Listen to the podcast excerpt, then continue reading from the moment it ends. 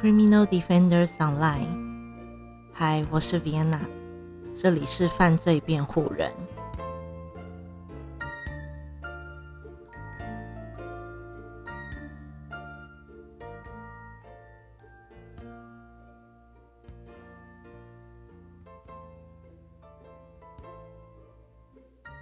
大家今天过得好吗？嗯，我其实今天睡的就是比较晚一些，因为昨天，嗯，昨天在做笔记，在找一些资料的时候，就是非常多。那，嗯，嗯，不知道大家看比较所谓的专书会怎么看？那我之前其实不太喜欢看什么序文啊，然后。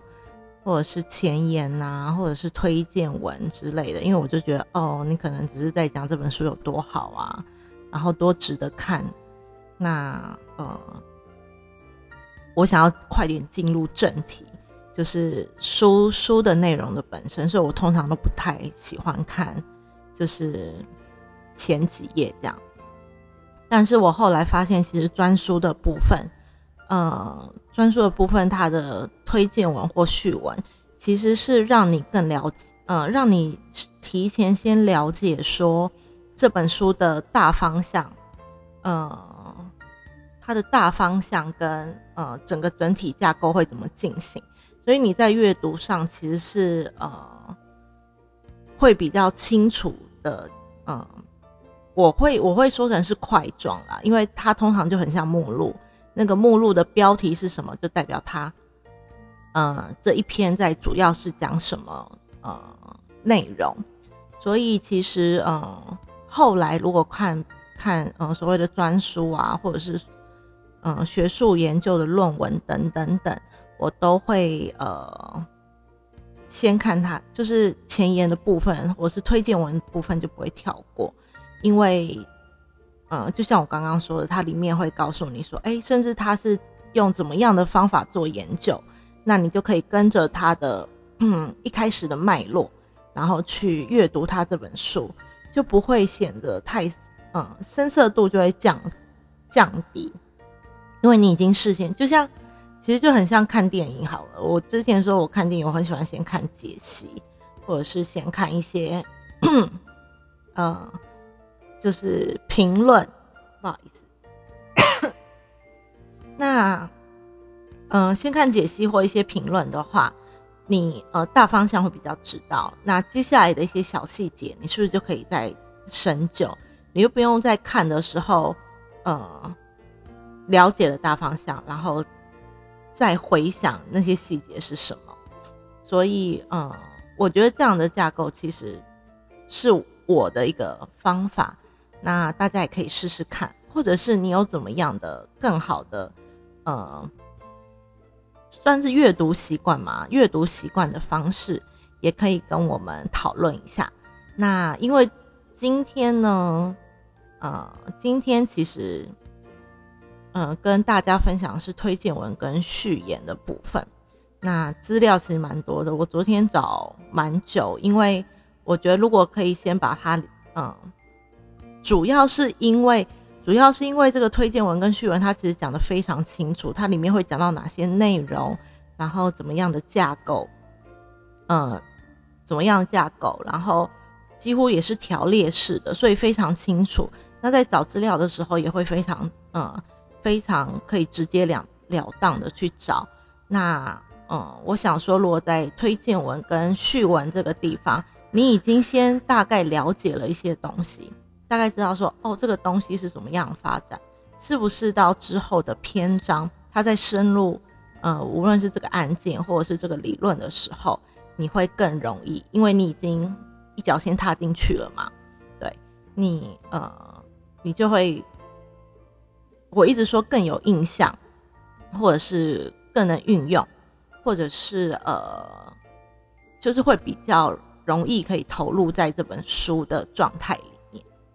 OK，好，那就我说的，它内容有点多，它有很多的案呃案例人物，那要跟大家做介绍，所以我们啊话不多说，我们就直接开始吧。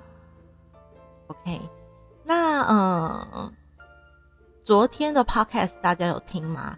他其实一开，嗯，其实一开始就跟我们介绍了，嗯，心理剖会依据传统的，嗯，犯罪心理学的说法，有四个重要的命题假设。其实这四个重要命题假设，就是我们昨天，呃，应该是在比较后段的时候，那个第四届的，呃，犯罪主义研讨会有提到的这四点。那我觉得更棒的是，他就加以解释，因为我昨天其实对第一点不太，对第一点不太了解。那，呃，接下来的第二点、第三点、第四点，似乎也是一个比较模糊的概念。那这边呢，刚好可以呼应到我们昨天。昨天呃去查询的资料，看可不可以让大家更有呃更清晰的定义。那他是说，第一，呃，犯罪者的人格不会改变。昨天是说核心人格不会改变。那他的意思是，呃，江山易改，本性难移，说的是一个人的个性，尤其是人格核心的部分，不会因为时间而改变。那一般人是如此，其实犯罪者也是如此。那第二点呢？呃，犯罪现场反映着犯罪者的人格特征，因此，呃，在就是勘察犯罪现场的时候，收集那些物证，或者是呃非物证，或者是呃犯罪者攻击被害者的方式或者是部位等等，都可以协助警方提供侦查方向，然后缩小范围。那第三呢，是犯罪者会保持相似的作案手法。嗯，我本来以为是相同，因为他那个时候漏掉一个字。我本来我本来以为是相同，但是我觉得相似会更贴切，因为你可能会依据不一样的，就是你打假装你要敲一个人，好，你总不能你总不会敲的就零点，嗯，就是零点一都不差的那种。就是绝对绝对精准，或者是你会把呃，就是犯罪现场，然后把它嗯把它布置的一模一样，不可能，因为每一个每一个受害者的嗯所谓的条件都不一样，所以我觉得他嗯讲的更贴切是相似的作案手法。那这个的解释呃定义是由于犯罪现场会反映犯罪者的真实人格。所以在他所犯下的案件中，都使用接近的犯罪手法，或者是这样的手法会随着随着他的犯案数越多而有所精进。这就是我昨天说的，嗯，相似，或者是他，嗯，我有听过听过说，哦，他可能，嗯，这个犯罪者可能是初犯，但是他。他不在不断的犯罪中，他会越来越有信心。如果这个犯罪的事件是成对他来讲是成功的话，他会越来越有信心。那他的办案手法也会越来越熟练，那进而再达到一个所谓的精进的状态。但是他这边也说，基本的调性，基本的犯罪调性是不会有太大改变的。那第四点是呃，犯罪者的呃犯罪签名。那说的是犯罪时遗留下来的签名特征，像是独特而不会变的。嗯，我后来想想，就像大家有看小时候有看到书落嘛，或者是那种呃比较是邪教的邪教的，呃，假如他杀害一个人，他可能会在墙壁上用血画出一个五芒星，或者是就是每杀一个人都会画出这样的一个呃符号。是不是类似就是这样的呃一个定义？那呃，所以以此以此的话，使用心理普惠技术来呃侦办刑案，当然是有有有本可行的刑事侦查的一个途径。OK，那再来呢？这本书嗯也说到了，这本书其实有以下呃几个优点。那其实这几个优点。也就是这整本书的架构，它利用了什么东西？呃，利用了案例，利用了呃，嗯，就是理论，无论是心理学理论或者是犯罪学理论去佐证，或者是用真实的案例去解读，等等等。那呃，他总共举了三个三点。那第一点的话是真实案例，以解读深奥的心理破会理论，就是用案例来帮你解读比较呃深色艰难的理论的部分。那第二个呢，是以个别学者说明心理破会学说的发展。那这就会比较像是呃，之我们所谓说到的呃历史发展的部分。那第三个与具具体的资料，呃，验证科学心理普惠的实用性。那这个具体的资料其实都来自于，嗯，无论是英国或美国或加拿大等等等的犯罪中心来的，呃，具体的资料，然后呃，用来佐证，呃，这一个。呃，心理破会的技术的实用性，其实呃，所谓的心理破会呢，那也有另外一个，也有另外一个，我觉得是相关的，叫做犯罪侧写。那稍等一下也会呃跟大家呃了解一下所谓的犯罪侧写是什么。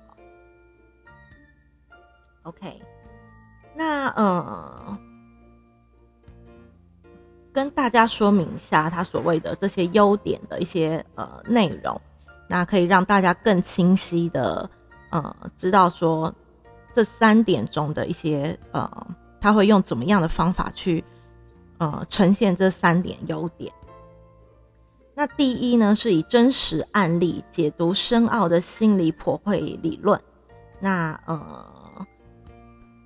影内博士书中呢，其实不断的出现犯罪个案。嗯，从英国的开膛手杰克，然后约克郡的开膛手，德国的呃杜塞夫吸血鬼，那叫做彼得库登，到呃美国震惊社会的义庄布鲁斯布多斯与泰迪邦迪泰德邦迪。这边说一个小插曲，我本来帮大家就是寻找呃，就是书中的一些人物的照片。或者是一些案件照之类的。那本来要上传 IG，大家如果可以去我的 IG 会看到，就是泰迪熊不能被发布。泰迪熊，我说的就是我们这位鼎鼎大名的泰德邦迪先生。对，嗯，他的脸实在太有名了，所以嗯，IG 其实是被禁止，被禁止就是放到版面上的。那这个。这个我可以体谅啊，所以我就没有放，我也没有去申诉之类的。那因为反正他很有名，所以大家应该也知道他的脸脸长什么样子。那如果不知道的话，请自己去查好吗？对，这边的话我就不多说。那呃，再加上几部非常经典的惊悚犯罪电影，像是《沉默的羔羊》，应该就是系列啦，《沉默的羔羊》、《红龙玉》、《人魔》。嗯，穿插其中。那尹内博士有条不紊的陈述跟分析个案之所以犯罪的原因，和追踪这些个案的时候，呃，在实务工作，呃，与实务工作者和心理侦查学者所运用的犯罪心理学理论，透过呃尹内博士深厚的学养，因为他也在这个这个领域其实有非常长的时间，跟下了非常多的功夫跟。著作，所以呃，在读者上可以轻易的分享许多就是深色的呃犯罪心理学理论，嗯，甚至可以心领神会的将这些理论和个案相互对照，那呃同步的与尹内博士享受这样分析的过程。我觉得这个也是我想要嗯想要带给大家。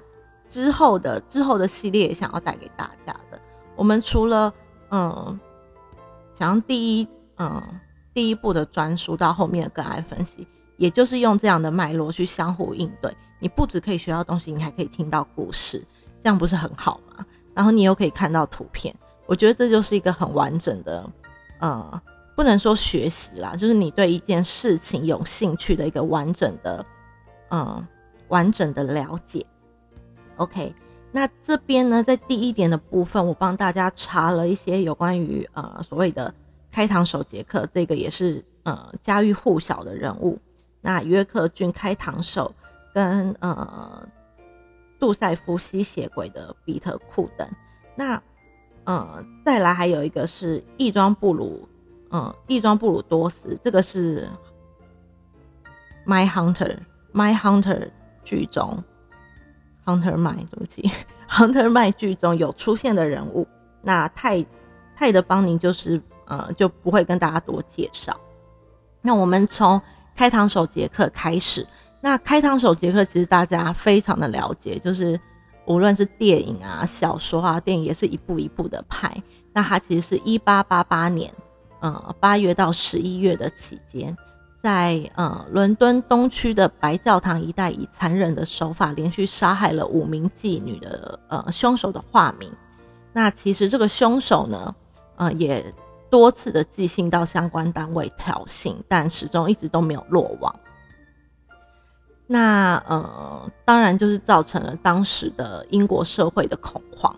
那呃，因为我们刚才说他在伦敦东区白教堂一带，所以他的别名其实也有白教堂杀手跟皮围裙。因为嗯，我们从一些就是呃媒体的影像上面看来，他好像都会穿着围裙，然后手拿着两个很像，其实我觉得比较像屠夫哎，屠夫的那种感觉，嗯。开膛手其实是是会有一种，也是屠夫的别称。那这个我们可以再去查询。那呃，他基本上他如何犯案，我就不跟大家说了，因为这个可能要给一个免责声明之类的。反正他就是用比较残忍的方式，呃，所谓的开膛，呃，去做犯案。那其实这个呃，开膛手杰克这么长的时间，从一八八八年到一直到呃近代。有非常多人，当然是非常多人在调查他、研究他。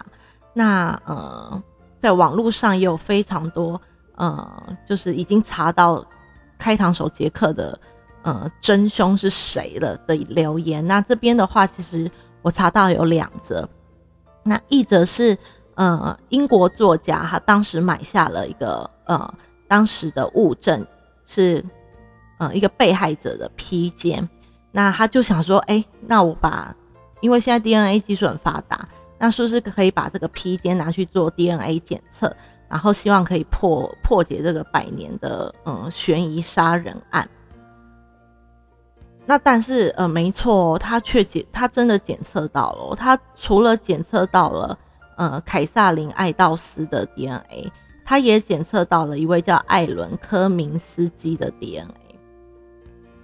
但是，呃，其实那个时候他所做这个 DNA 检测是有被严重批评的啦，也是有，呃，就是他检测的方法跟成果都是有被批评的。那所以这件事情也就不了了之。那再来到了呃近代，有一位英国警察社区支援主任叫做布洛克，那他也宣称他找到了杰克的真身。那他是说，他从他其实从从小就开始研究这个，呃，杰克是谁？应该是说这个案子跟他想要找出这个真凶，所以他总共花了二十六年去追查这个线索。给他鼓掌。婚姻好像也没有办法，婚姻也是婚，我就想说婚姻也是很恐怖的，能撑二十六年真的很厉害。OK，就是开个小玩笑。那嗯，他认为凶手是布特呃卡特布瑟。那为什么他觉得是呢？因为嗯，他在呃布罗德莫精神病院取得了卡特布舍的档案，发现卡特布舍其实是仇恨妓女的，而且并呃并且是沉迷沉迷医学及解剖等等等的这种技术，所以呃。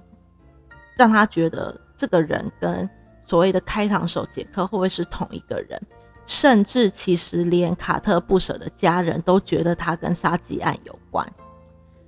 我觉得这句话有点疑虑，因为这个是当时觉得有关，或者是后面为了要我们现在说所谓网红时代，网红时代其实只要有媒体的时代。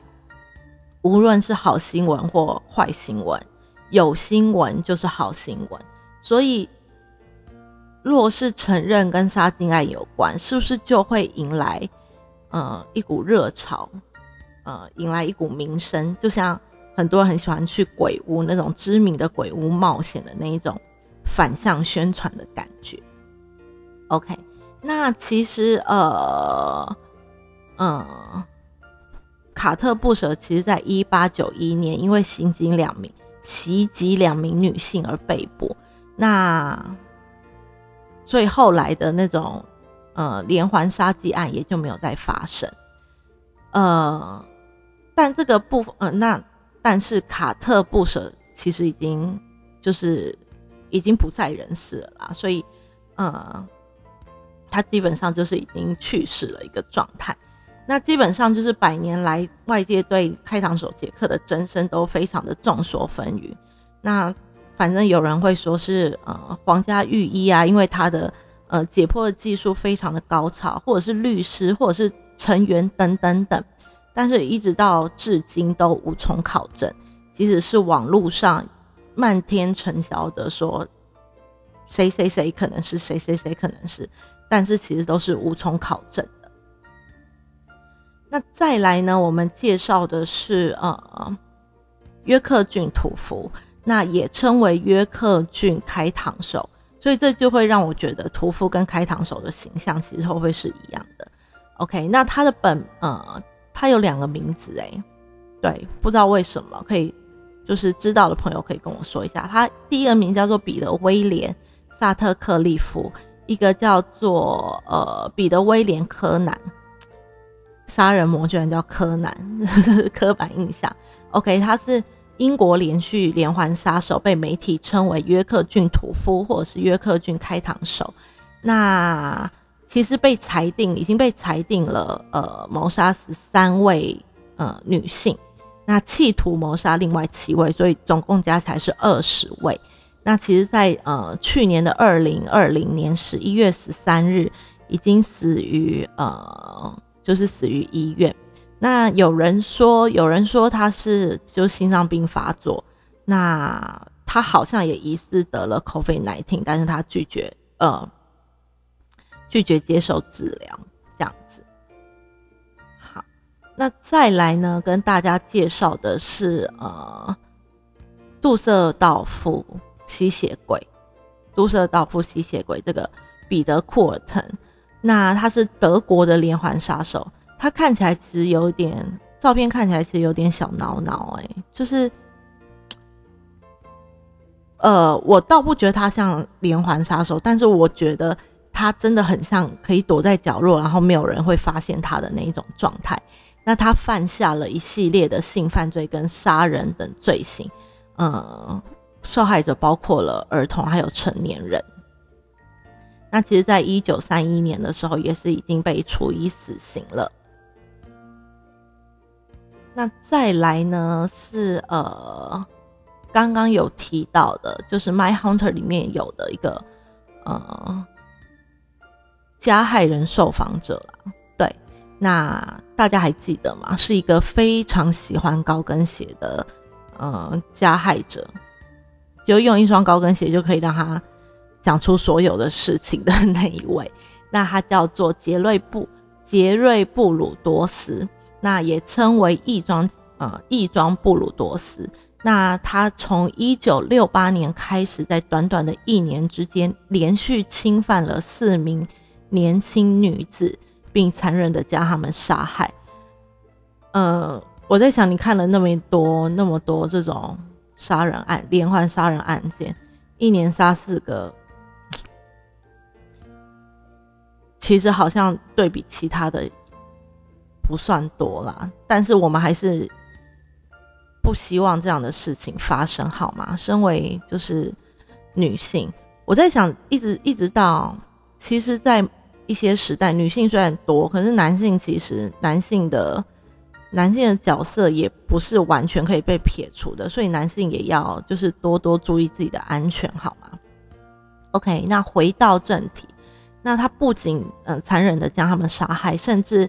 呃，即使他们离世了，离世了也不放过他们，就继续监视。那还把呃遗体的一些部位保留下来作为纪念品。那呃，他也一样，在二零零六年死于狱中，那也是美国史上恶名昭彰杀人魔之一。对，我觉得很多就是非常多杀人魔。那对，也不是，也不是说，也不是说习惯了，就是就是有点麻痹，就觉得杀人魔真的很多，很恐怖这样。但是就是一个无奈的恐怖感。OK，所以这一位的话，大家想要对他有更清晰的、更清晰的了解，可以去看 Hunter 买好吗？My Hunter Hunter 买去看，可以。其实他每一个受访者都非常精彩，我非常喜欢那个非常高大、很有礼貌的那个受访者。那他应该会是第二个受访者还是第三个？大家可以去呃，让自己更更深刻。OK，那再来呢？其实是呃，沉默的羔羊、红龙跟人魔的部分。那这个部分我就不多呃不多解释，因为其实这三部电影是非常经典的电影。你只要对呃犯罪心理有兴趣，或者是真实案例有兴趣，或者是你纯粹对惊悚片有兴趣，你一定知道这部片。那这部片其实也是学校的教材，学校会用这个吗？我也不知道。反正它也算是教材之一啦，对，所以这个系列的呃作品大家可以自己去看。那嗯，我们之后书里面应该也会不断的提到这三本呃这三部电影，就可以来呃就是反刍一下。OK，那再来呢，我们讲到第二点，嗯，优点的第二点，以个别的学者说明心理颇会学说的发展。这边的话对我来讲有点无聊，因为就偏理论。可但是你，呃，我觉得还是要有一点所谓的理论技术的基础去看这个案件，结合实物，或者是结合你观察到的一些事件，或者是统计，呃，双双结合，你或许可以呃印证这个理论的呃实用性，或者是你可以有别的别的。呃，理论的发展也不一定。OK，那第二个以个别学者说明心理破会学说的发展理论。呃，尹内博士的这本书呢，从一开始，呃，就追踪犯罪学的，就是追踪犯罪学的发展历史。嗯，尤其是心理跟生理学，嗯，最有关系的犯罪学，包括了啊。就是对生理学和心理学最有关系的犯罪学，包括了，呃，犯罪学里尊称的，嗯，现代犯罪学之父容布罗索，很难念，因为他是很难念，因为他是意大利人，不会说意大利文，对，不会说，所以，呃，这一位，呃。现代犯罪学之父，稍等一下也会帮大家做介绍。那也有主张泛性论的弗洛伊德，弗洛伊德大家也非常的熟悉。还有他两位呃自立门户的弟子，呃，包括人格说成名的荣格，跟呃自卑论的阿德勒。阿德勒应该最近大家，呃，荣格，荣格其实大家对于他最有名的就是梦的解析嘛。那他利用呃梦境来解说解说你呃现在的心理状态。那再来是阿德勒，其实就是现在目前近代就是近几年大家非常推崇的一个呃心理学家。那我想大家也不陌生，稍等一下也会呃短短的，因为不长，因为他们的东西真的很多，短短的为他。大家介绍一下他们这几位。OK，那再来呢？贴近贴近现代犯罪心理学时，呃，尹内博士更直截了当的介绍布鲁塞尔博士的呃成功破获案例。那布鲁塞尔博士其实是一个犯罪侧写师，稍等一下也会帮大家做介绍。接着呢，陈述美国联邦调查局行为科学小组干员。哈沃德特坦等人所发展的心理普惠的研究还有应用，那这个部分我没有查到这个人。那呃，我目前的话只有查到这个机构，还有我们嗯熟知的那个约翰道格拉斯。对，那这一位这一位探员干员的话，就之后如果继续找资料的话，再帮大家介绍。那最重要的是，尹内博士在这本书中特别借用了学者不同的看法，比较了这三十年来的心理剖绘技术的发展。例如像呃有英国的呃布里布里顿教授的专业直觉分析法，跟呃特维教授的行为证据分析法，还有南希教授的地理剖绘法。那这些学者主张。呃，这些学者主张呢，标志了这三十年来的心理普惠学说的运用的轨迹。那透过尹内博士的系呃系统化的整理呢，更让读者像呃仿佛在就是更更浅显的可以了解这三十年来的发展脉络。OK。那呃，关于第二点呢，就是刚刚说了有几位可以帮大家做介绍。那第一位的话就是呃，现代犯罪学之父隆布罗索。那他其实就是呃，意大利的犯罪学家。那他同时也是精神病学家、刑事人类学派的创始人。那他摒弃了古典学派认为犯罪应该源自，呃，犯罪是源自于。人的自由意志和功利主义的这个理论，他强调生理的因素其实对犯罪有重大的影响。那他从犯罪者，呃，从犯罪者精神病人的颅像，就是颅像，就是头的部分，还有体格的一些生理特征来判断犯罪的倾向。那他也提出了一个非常有名的概念，叫做“生来犯罪者”。那其实也有人称作叫做天生犯罪人。那他认为，呃，他认为犯罪应该是具有类似类人猿的形态跟构造，意思就是说他已经他的呃他的头部的构造，例如耳啊、耳朵、鼻子、眼睛、头颅之类的，他已经没有。不像是我们进化成现代人的感觉，它比较像是过去有一些所谓动物性的、比较动物性、原始的特征。那这些生物学上的呃缺陷，导致呃罪犯和现代社会的文明产生冲突。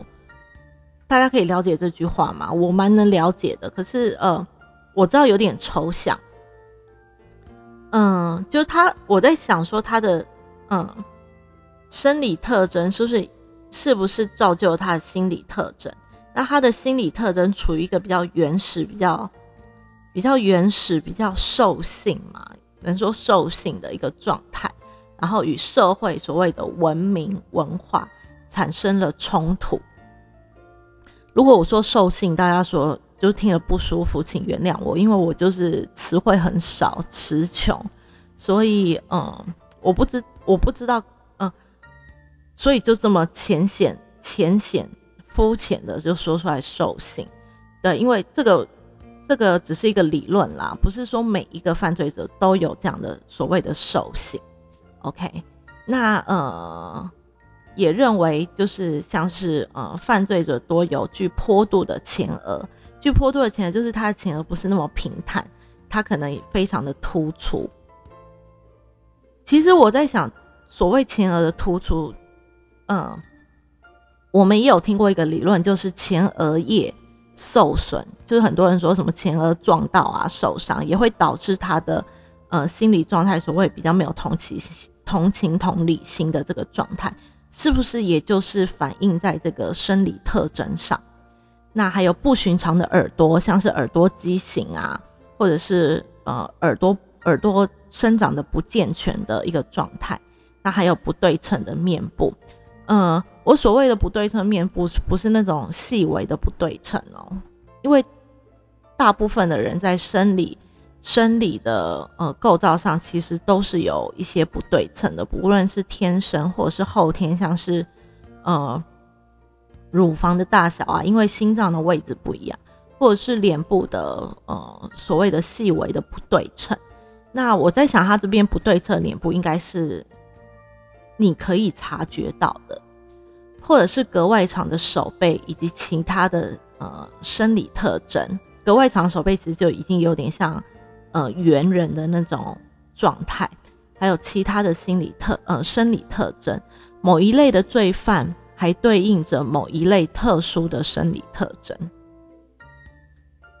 对，OK。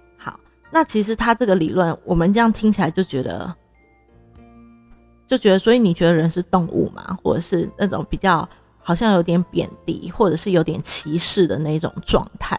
所以其实，呃，呃，这个现代现代犯罪学之父的理论，在欧洲其实是被遭受批评的，但是在美国则比较容易被接受。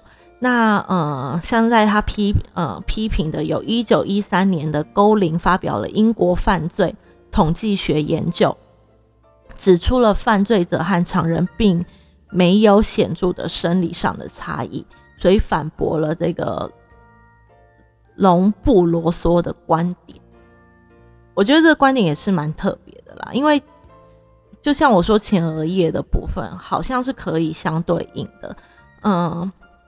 但是我只能说，我自己听起来，我也觉得这个理论就是有点歧视，因为不代表这样会让人觉得好像长得呃不是太健全的人们，就是会会造成那种很恐慌的状态。我我必须说老实话，当你看到比较不健全的呃的外表的时候，你会产生同情，或者是产生同理。有一些人可能会产生害怕，那他是不是也会，就是也会让这个恐惧加深？不一定。那呃，什么人都有，那只要不要去伤害对方，我们都尊重每一个人的感觉。那所以我就想说，他每一个学说，不论他的好坏，都会被批评，因为总有人有不一样的呃想法。那嗯，我个人对。这个学说，我觉得有一部分是赞同的，像是我刚才说的前额叶，那所谓的不寻常耳朵啊、不对称的面部或格外的手背，会不会是因为他们这样子造成后天的后天的情感反应，而不是先天就是这样的状态？其实也是可以讨论。像我我个人就是因为脸部有摔过，所以其实有些微的呃。看不出来的不对称，但照片照出来的脸部其实是看得出来的不对称，跟嘴嘴巴就讲话会有点歪歪的，但是还算正啦，不会到就是不正的状态，好吗？OK，那格外长的手背，我的手背其实我也觉得好像比一般人再长一点，我的手背好像可以站直碰到自己的膝盖的，就是快碰到自己的膝盖的那个状态，但是我也没有成为。就是所谓的犯罪犯罪者，对，所以嗯，我觉得都是统计学啦，跟他研究就是这一块这一块的人，所以当然这一块的犯罪者的比例可能就会升高。OK，那再来呢，我们讲到弗洛伊德，这个稍微介绍一下就好，因为弗洛伊德大家应该都非常的认识他，不认识他的稍微听。心理学也是一个非常广阔的、非常广阔的一个学术，所以这边其实也没有办法跟你讲的非常深入，让你先不认识他的，让你认识他一下。那呃，弗洛伊德呢，他是奥地利的心理学家，也是精神分析学家、哲学家，也是精神分析学的创始人，那是二十世纪最有影响力的思想家之一。那他其实呢，有几个有几个部分是他蛮著名的，蛮著名的理论，像是呃人格人格的部分，人格精神分为三个部分，叫做本我、自我跟超我。那本我处在的是一个完全潜意识，不受主观意识的控制，代表着欲望，代表着意识被压制的那个那个状态。那自我呢，是我们大部分的主观意识，那负责处理现实生活中的事情，就是我们现在的存在，就是我们存在的有思想、有情绪的这个叫做自我。那超我呢，其实是部分的意志，呃，是我们所谓的良心，或者是良知，或者是内在的道德判断，所以才会有所谓的呃天使与魔鬼。我在想说，是不是天使与魔鬼，也就是自我跟超我的这个部分？呃，自我的部分可能，嗯，还是本我呢？本我是欲望嘛？本我跟超我的部分在对话，就形成了这个天使与魔鬼的一个状态。那它这个理论其实也叫做冰山理论。冰山理论其实，呃，对心理学比较有了解，不敢说是心理学系专门，那比较了解的应该也蛮知道这个冰山理论的部分。那再来呢，是他的两位弟子，那就是荣格跟阿德勒。荣格最有名的就是他那本红书嘛，那理论就是呃梦的解析。那这边的话，其实他们之所以会出走，就是因为他们跟弗洛伊德是呃不和睦的，就是理论上是有所谓的背驰的。那荣格的学说呢，跟弗洛伊德最大的差别是，他的理论受到比较广泛的考证、考察证据。因为呃，我在我不是心理学学家，我只是照着现在目前看到的，我觉得弗洛伊德讲的比较是精神，比较是抽象的东西。但是荣格把这个精神抽象的东西具体化，让它变成一个呃可以被描绘出来的一个状态。例如，他把梦境。呃，比喻成是你心里现在有个状态，或者是你的生活上遭受了什么样的状况，所以你会有这样的梦境。那这个是我们呃人所可以接触，就是实际接触到的一个情境。那呃，荣格更强调梦具有一种补偿的作用，梦不是伪装，也不是欺骗，而其实是一部用特殊语言写成的书。抽象的形容，特殊语语言写成书，就是你在梦中的状态，可能，嗯，你每天都会做梦，梦梦梦梦梦，就像一个章节一样，就写成一本书了。我是一个还，嗯，我近近几年很会做梦，但是我还蛮享受在梦中的感觉，不知道为什么，可能就是一种补偿状态。觉得生活太无聊吗？觉得生活太，呃，生活太紧绷。你就想要躲在梦里面，就是，呃，去看看那些不一样的东西，天马行空的东西。躲在梦里面，跟想跟他说话的人说话，或者是我真的不想理他，我可以在梦里面鄙视他之类的一种补偿的作用。那在呃梦的分析上，荣格也强调不应该局限于单独的梦，而应该关注梦的系列。你懂那个梦的系列吗？就是你可能梦一梦醒来，梦一梦醒来，他的那个梦是连续性的，而不是单一的梦。那你可能今天这个晚上只梦这个梦，那你明天晚上又梦到这个这个梦的延续，应该就是这个意思吧？梦的系列着重于分析与个人有重大影响的大梦。这个部分应该很好了解，就是呃。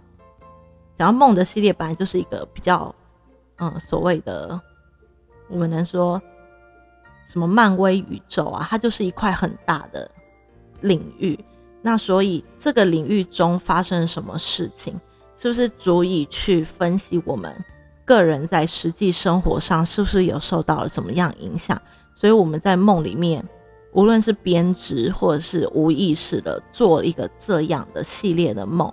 去所谓可能是抚慰或是补偿我们呃在现实生活中遗失遗失的这一块缺陷的这一块，或是有重大影响的这一块。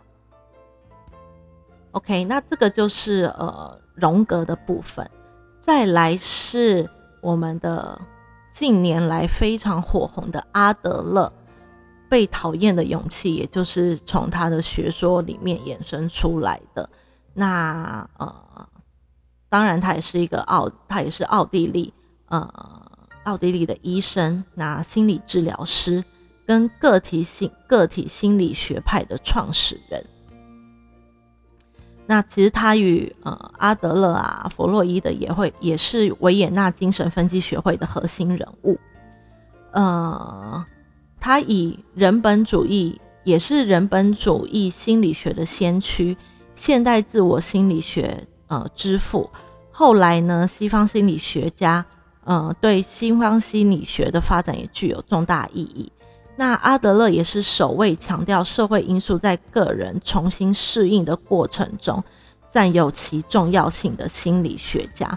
他呃不像前面，嗯，我在想不像弗洛伊德说的，呃，内在心理比较像是天生的，天生的内在心理，而是你的心理可能会因为呃外在的因素而被影响。那他也是首位将精神医学带入社会的心理医生。其实阿德勒、阿德勒跟荣格反而是我比较推崇的，因为嗯，像我刚才说做梦的部分，我自己很喜欢做解梦这个步骤。我只要梦到一些比较呃，我觉得比较重大的梦，就所谓荣格说的大梦。我就会去做周公解梦这件事情，来看看我的心理状态是不是呃发生了什么样的状况，或者是有什么事情好运要发生嘛，或者是有什么不好的事情要发生嘛，我都还蛮乐意去去了解的。嗯，还有阿德勒的部分，其实阿德勒的部分，我一开始嗯还没有看到他的书的时候。我想我的状态就已经，我的心理状态其实就比较偏向于阿德勒的学呃理论。那一直到所谓被讨厌的勇气啊，或者是等等等他的一些呃，就是一些理论，在近近年来被呃就是发表出来，也不是被发表出来，就是著著书啦，就是著书出来，嗯。我觉得我的心理状态非常像阿德勒，就是我比较，呃，就像我之前说，我可能比较自我中心，但不是那种负面的自我中心，我会比较倾向于把自己照顾好，再去照顾其他人。那所以我会，我会比较，呃，注重自己的感觉。那自己的感觉注重好了，呃，也就用我自己的精力去，呃，帮助别人，帮助。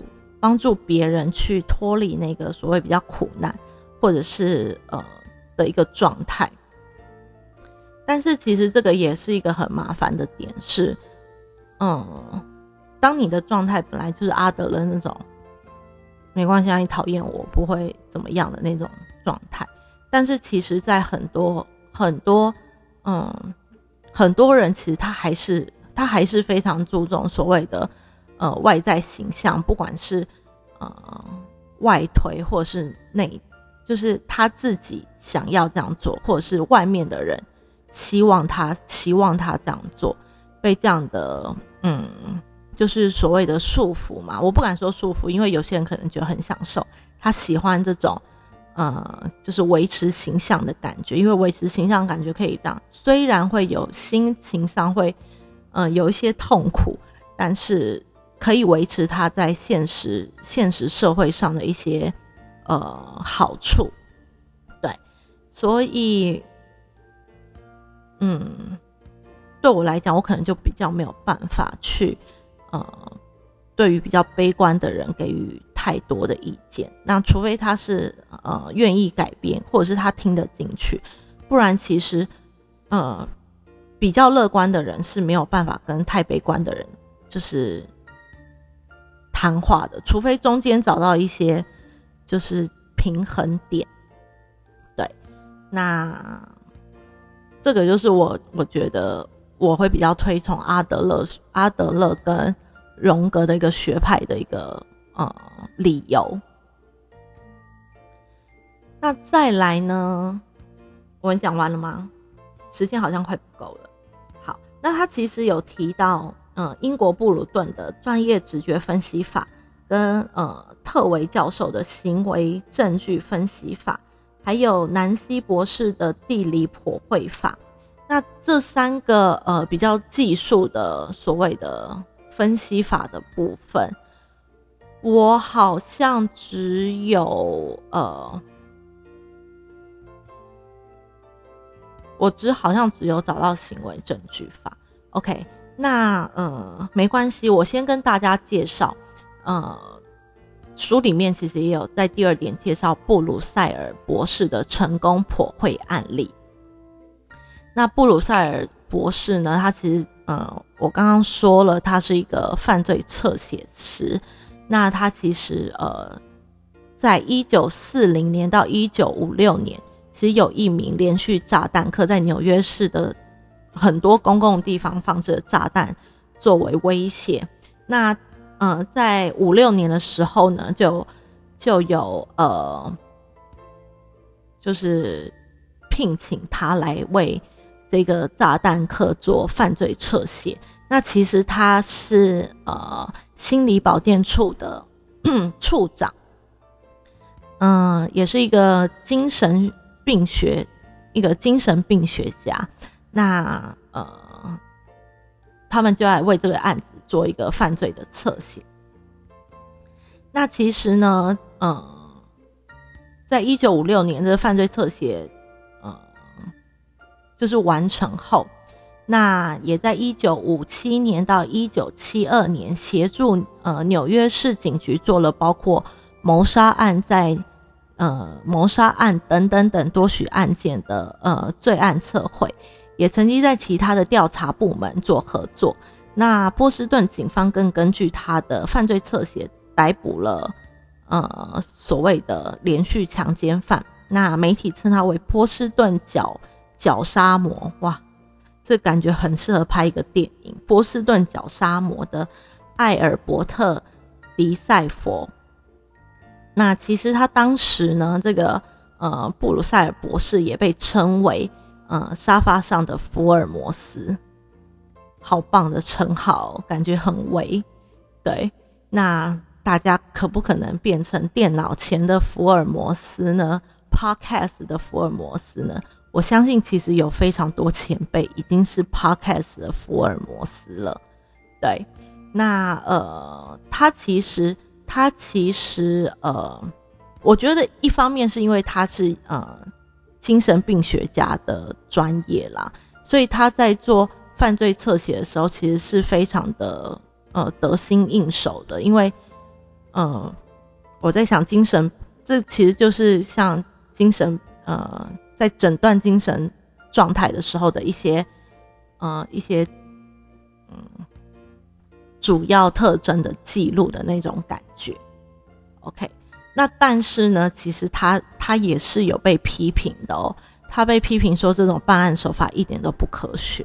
我觉得有时候，我觉得，呃，不以这个为理论。我觉得有时候有些东西看似不科学，但是其实蛮科学的，像是。拜月老，这应该大家我不知道大家最近有没有碰到这样的议题。其实拜月老是一个很科学的，就是它虽然是一个宗教活动啦，所谓不可你就是敬拜一个呃敬拜一个不存在的神灵，但是我觉得反过来以内在讲，它其实是一个很科学的呃一个仪式，像是。你需要，这是大家都讲烂的事情，像是你要去清楚的知道自己要的什么条件，然后说出来增加自信心，然后呃开始就是搜寻有没有这样的人类。当你有这样的自信心，不是这样的人，就会把他剔除；那是这样的人，就会把他收纳起来。这就不是一个是一个科学的行为吗？OK，好，所以有时候看似不科学的东西，其实还蛮科学的。那。呃，有一个作家，他其实就是有呃批评这个犯罪侧写啦。那他甚至对呃布鲁塞尔博士做这个侧写，他表示布鲁塞尔根本不懂疯狂炸弹客的心理，他只是装着一副自己很懂的样子。那如果你胡乱丢出一些预言，错的很错的很快就会被人家忘记，但是对的会让你一戏成名。那他的成功摸对呢，不代表。呃，见证分析取得一个大胜利，他认为这个只是一个唬人的把戏罢了。那你认为呢？你认为这样的所谓的犯罪侧写，去呃记录我们凭空想象，或者是根据观察，根据呃犯罪的行为去观察归纳出的一些特征，是不是一个唬人的把戏呢？我觉得不是诶，我觉得不是，我觉得它就是一个统计学，它就是一个很科学的统计学的一个呈现。OK，那呃，因为时间的关系，我们这集就到就到这里。那这个部分因为资料蛮多的，所以会分为两集。那一样的话，今天都会一起就是呃上传给大家知道。那就先这样喽，拜拜。